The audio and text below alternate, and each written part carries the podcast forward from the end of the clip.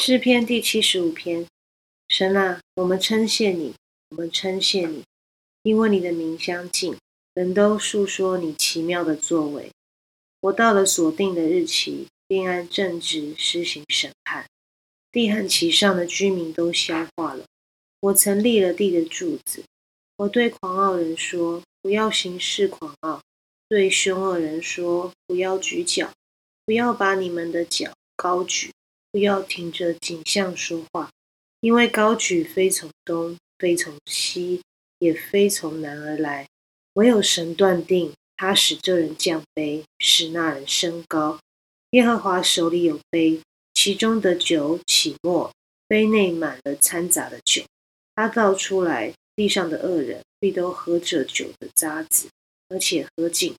但我要宣扬，直到永远。我要歌颂雅各的神。恶人一切的脚，我要砍断；唯有一人的脚必被高举。